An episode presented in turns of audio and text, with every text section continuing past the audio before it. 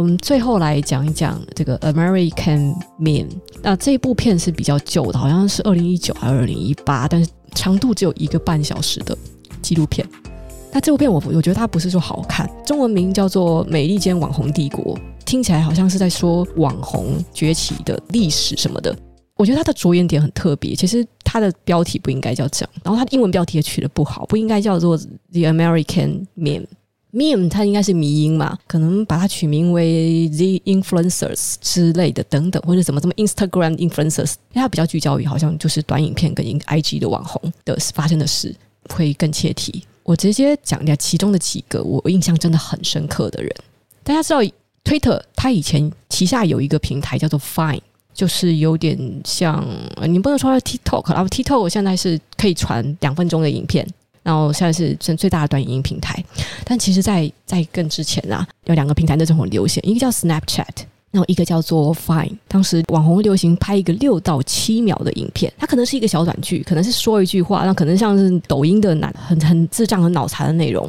啾啾鞋他的频道，哦，突然提到啾啾鞋，啾啾鞋其实他的频道早期哦，我记得他在五万订阅以前吧，就是主要是在翻译 Fine 的短片。那时候台湾没有人说什么短片很很智障啦，大家也是照看不误，都觉得很好笑哦。就 Fine 它这个平台关闭之后，有部分的网红有继续在 YouTube 存活，但真的不是很多。他最知名的应该是 Logan Paul，就是这个很恶名昭彰的网红，他就是从 Fine 出来的。在此之前呢，曾经有一度呃，有一个叫做 Brandy Ferland 的 Fine 网红，曾经一度是就 Fine 上面的第一名，被称为是 Fine 女王。她在二零一八年的时候，甚至有上过这个福布斯的杂志。各媒体的杂志被认为说是在网络上影响最大的 influencers 之一。这个人的出身非常的妙，就是他其实一开始还是想做个演员，所以来到了繁华的城市里面，到处试镜，但是没有人愿意任用他。所以呢，后来发现了放映这个平台之后，他发现我不需要试镜，我不需要导演，我甚至不需要去有人去强制我要去演什么角色，反正我自己创作，我自己演戏，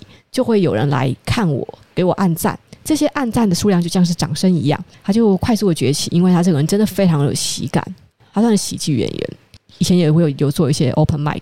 总之呢，他那个时候就是成长的非常疯狂哦，有大概几亿的点阅量。那时候他也有推荐他的朋友也开始玩 fine，结果的他的朋友呢，就短时间内人气就 followers 追踪者居然就超过了他，他也非常的吃惊，就是我耕耘了这么久，然后我才达到第一名，但是我我的朋友只是因为我推荐一下下。然后他马上就超过了我，然后后来也是，就是反正他的圈子里边的人，就是长江后浪推前浪，前浪死在沙滩上。有一个叫做 Fat George，然后他本名叫做 George Ostrovsky，他是一个犹太人，一个大胖子。那时候也是有在做 Fine，他带起一种风潮呢，就是网红不一定要漂亮，他的任务就是要把他全身上下弄得很丑恶，而且 Be real me，我不需要演戏。我不是做 open mic 的人，我只是把我现在最真实的生活的故事就直接拍给你们。比如说，他就会拍说：“哎，我现在在骑水上摩托车，然后砰就突然就撞进树丛里面，然后自己的满腿都是血 啊，受伤啦！”就只是这样子，这样子一个小短片。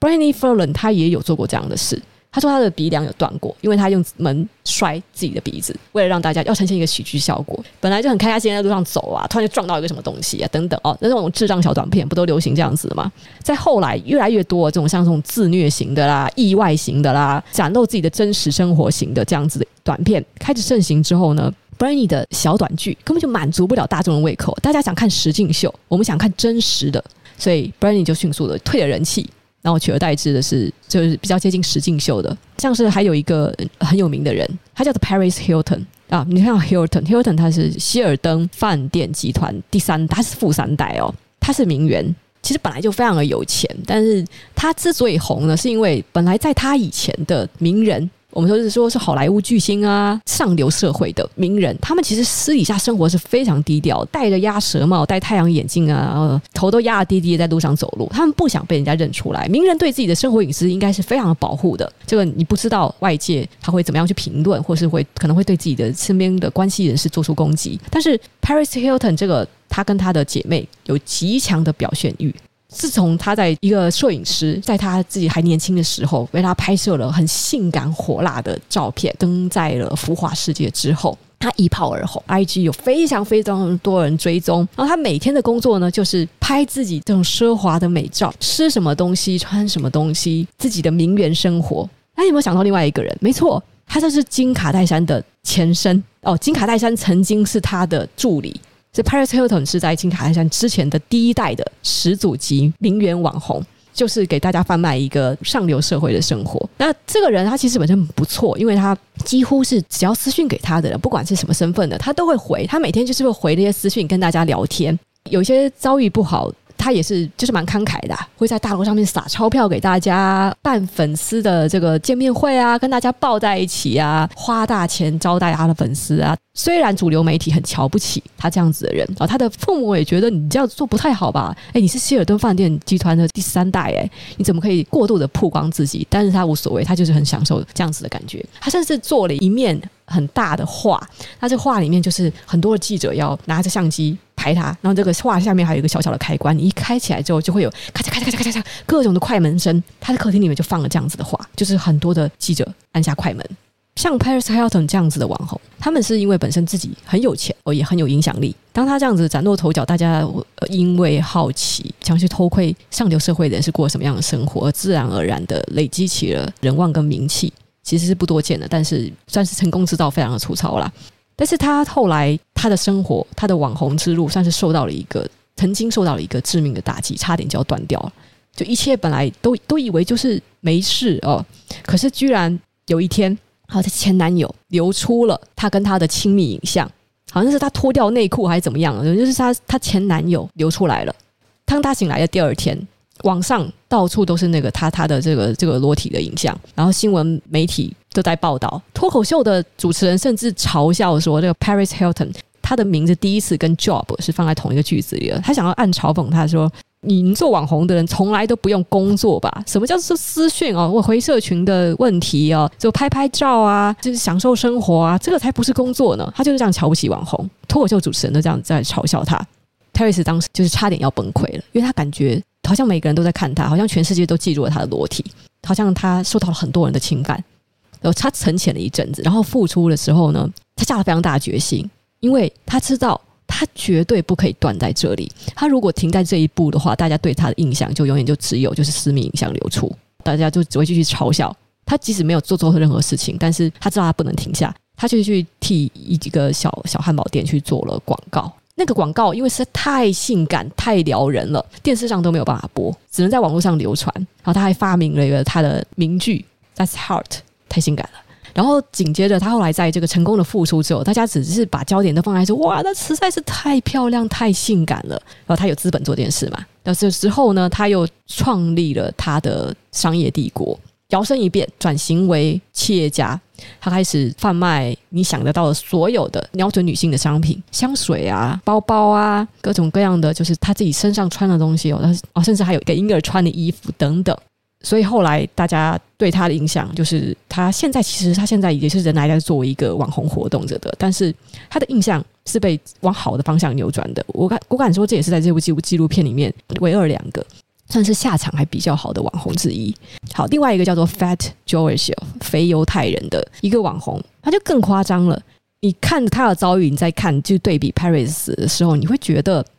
这个世界上为什么对做错的人？那么宽容，却对没有做错事的受害者那么严苛。因为像 Fat Joyce，他就是一个在 Snapchat 起家，用短影片起家的网红，然后转移到了 IG 上面。他说他的工作就是把自己弄弄得尽量丑，没有什么美拍可以让人按赞的啦。那他就是发一些迷因图、别人的梗图，但是有一天就会爆出来说：“哎，你这个 Fat Joyce，你的迷因图都是盗用别人的。”那时候，因为他太有名了，所以新闻媒体也在报。你以为你这些很有意思的迷因都是自己创作，没有搞半天你是盗用别人的，当然是引起轩然大波啊！就会有一些人跑去骂他，就说你只是因为你的追踪者比较多，你怎么可以去盗用别人的著作哦？这是别人的创意，就不要脸了什么的。然后他就对此完全没有回应啊。那他在受访的时候就说呢：“哎，说我们这一行的脸皮就是要厚，好不好？一旦你感到羞耻的话，你就完蛋了。”他不道歉，然后甚至反而是以前他会在盗用图之后把那个原作者的名字给切掉，他现在干脆不切了，我就盗用，我就直接盗，我直接盗，然后发在我自己的平台上，你拿我怎么办？怎么样啊？我这边就是最多多人追踪啊，大家就是来看迷因，大家就是来笑的啊。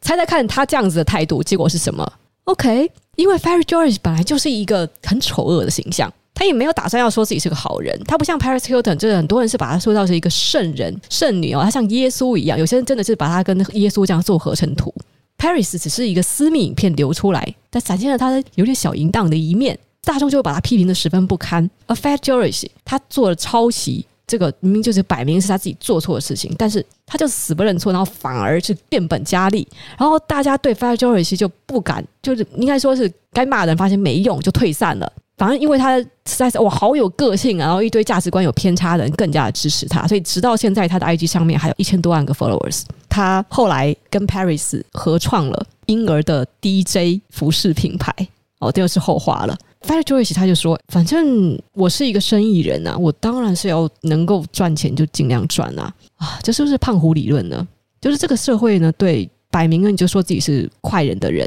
就是宽容，没关系，我不介意，我不介意他死的，我不介意他伤害别人，没有关系，他只要提供我们娱乐就好了。反而是一开始你做这种做很好形象的人，你们不容许他犯一点点的错，哪怕那个错其实根本就没什么的，是小错，无关紧要，甚至不是他的错，大家的标准就是这么奇怪。”群众欺善怕恶，我们还得再讲到一个人呢，他就有点可怜了。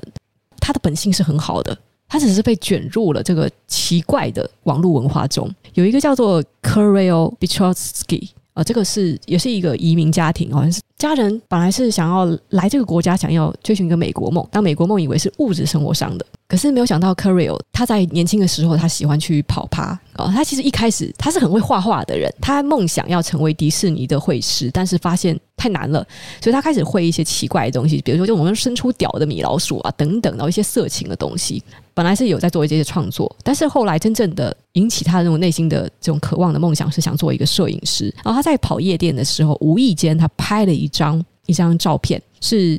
女生被香槟的泡沫喷了满脸，就是一个模糊不清的照片。他把那个照片放到 IG 上面，然后突然爆红。突然之间，就在全国各地的夜店都想要邀请这个叫做 c a r i o 的摄影师，拜托来，请你亲自喷香槟在女人的脸上。就还有一些这种比较浪荡的女生啊，会去留言说：“哦，如果 Kirill 来的话，他会用香槟射我吗？”等等。啊，有很多年轻爱玩的人啦，爱爱跑夜店的人，他们都期待 Kirill 的到来，所以 Kirill 就开始他的全国巡回，每天晚上就是马不停蹄的到各个地方的夜店去。他的任务就是喷香槟。在那些女人脸上，有时候甚至要做更龌龊的行为，比如说让这些女生的屁股全部都露出来，再让别的人把头给埋在那个她的他们的屁股缝里面。有时候他甚至做过把女生的整个身体这样栽到马桶里面，栽到有粪水的马桶里面，这样浸过一轮，然后再弄出来。那这些女生其实都没有什么不满，她看起来好像在做一些凌虐的事情，但是因为 Kirill 对女生非常的尊重哦，如果你们觉得恶心、觉得不开心，他就不会继续做。他一直就保持着非常绅士的态度，所以爆红了之后呢，诶，他也是到处都有炮可以打，很多女生都愿意，因为他很有名，所以他想要两个人就滚一下床单。但之后他却因为这一系列的经历呢，开始害怕人群，因为随着他年纪大了，他就是一直在恐慌。他每天晚上哦，收了几千美金，被奉命要去做这些，他其实并没有很享受的事情，内心的渴望并不是要做这件事，那只是因为突然之间这件事情可以赚很多钱，所以他去做了。他其实很喜欢摄影，但是他却因为时势所趋，所以他去拍一些这种很不堪的这些照片。IG 也不断的封锁他，他总共有十三个 IG 账号，他一直被 IG 封锁了之后，就再再开、再开、再开，然后他的追踪者也会马上就会到来，夜店的邀请也都始终都没有停下，所以他每到一个地方呢，哦，夜店就会就会马上开始宣传说，哦，Kirill will be here，然后你来过之后呢，他就会。几个招牌说 Kirill was here，就是 Kirill 来过这个酒吧，以这个名人来做这些疯狂的事情，并且拍下照片为他们的荣幸。可是 Kirill 在年纪变大之后呢，哦，越来越忧郁，他开始讨厌人群，他觉得为什么人要浪费时间在这种事情上面？然后他在一个刺青店，甚至是看到就二十岁左右的一对情侣走进来，说他们要做情侣刺青，他们想要在屁股上面刺 Kirill 的 IG 账号名称。那情侣走出去之后。Kirill 就对着镜头说：“你看这个时代的年轻人就是这样子，他们才认识了多久？好像还不到十天吧？不到十天，他们就要做一个情侣刺青，然后刺在屁股上面。你觉得他们会在一起吗？不会嘛？那所以他其实对人性已经是非常的失望。可是他又拒绝不了诱惑，当他每跟一个女性上床，然后女性在完事之后呢，他很满足我说：“哇，我从来没有跟名人上床过。”哎，然后他顿时就会有一种虚荣感爆发的感觉，他就觉得我这辈子无憾了。可是他的身体状况却越来越糟，因为每天晚上都在喝酒。他没有办法不喝酒，他不可能只是在那里倒香槟，只是在拍摄。他说跟这些人对话，我要为了要跟这些人能够继续处在一个空间对话跟交流，我必须要让自己也是处于一种茫然的状态。所以他就是喝酒，喝酒，喝到后来，他每天早上都在咳血。他已经三十三岁了，他不知道做这是一件事情有未来吗？那当然也有评论家就说，Corio 这个人哦，像这样子的网红啊，在他们不红之前，他们只能继续。重复他们认为没有意义的事情，但是也没有办法，因为他们除了这件事情坏外，他们就是被废了武功，他没有办法再做其他事了，去影响别人，在社群网上上面引人注目，就是他们唯一的本事。不是每个人都可以像 Paris Hilton 一样，他就是本来就是富三代，他的安全网很足够，他可以随时退休，没有关系。就算他没有这个网络上这么多人爱他。他还是有他的人脉，这就是平民网红跟富豪网红之间的差别。像 Corio 这样的人，他可能在二十几岁、三十几岁出头，还有年轻的妹愿意让他淋香槟啊，哦，做各种各样很龌龊的事情。那请问他再老一点嘞，有人要叫他这样对待他吗？有人要请他来夜店吗？这就过流行了嘛，就老了嘛。Corio 也是非常清楚自己这样的未来，所以他老早的就一开始担心说，我要继续这样的生活吗？他想要有一个爱他的女性，但是。好像找不到了，他想要去旅行，但是找不到一个亲密的伴侣，那这是 Corio 身上发生的悲剧。那刚才我们说的 Brittany Ferland，他也是在迅速的退流行之后呢，他后来就跟一个叫做 Tommy Lee 的重金属乐团的歌手结婚了。那这个 Tommy Lee 他之前有过四段婚姻，算是一个恶名昭彰的人哦，他有家暴啊，嗯，就是有做过各种各样，就是说那种诶很叛逆的行为啦。但是 Brandy 他说他跟 Tommy Lee 在一起，然后所以尽管他五十几岁，然后他才二十几岁，两个年龄相差非常大，但是 Brandy 感到了幸福。啊、呃，他虽然当然有看到很多网上的评论啊，就像他在当红的时候也会看到有人评论啊，什么哦，我实在是很恨这个女人啊，她一点都不好笑啊，哦，她很丑啊，等等。他每天他当红的时候，每天都可以收到这些这些评论。在他结婚的时候，跟这个男友在一起的时候，也是人那么讲恶心啊，不红你才去找老男人啊，什么什么的。他说他其实。后来他就就已经不 care 了，因为他在焦虑跟孤独的时候，他仔细的想过了，他要找的是一个永远爱他的人，永远留在他的身边。他只想找到一个这样子的人就够了，他不需要网络上那么多的赞，那么多人喜欢他，他不 care 网上说什么了。哦，只要找到真心爱他，永远留在他身边，让他感到不孤独的人，其实就已经觉得快乐。他心中的这个空虚的部分就会得到满足。Brittany Ferland 也算是最后他。得到了一个啊，相对来讲，我觉得是一个好的结局。尽管网上人一定会说被同业打败嘛，就是没有竞争力了嘛，等等等，最后连演员的梦也没有实现。但是呢，在他主观角度来讲，他觉得他很幸福。好，那今天我们就讲到这里吧，因为我们说了蛮多的。最后给大家放首歌好了，大家晚安。我的歌单里的那个歌其实是很久没有更新。好，那今天就讲到这里了。哎，其实很多东西我是在昨天。录音的时候本来有讲，但是就是讲很丰富的内容，结果结果那录音档全部丢失了，所以我今天只好再大家补一段。但是我明天会再剪，会先剪文字狱的东西啊，这个补充的部分就大家作为补充教材就好了。好，大家晚安。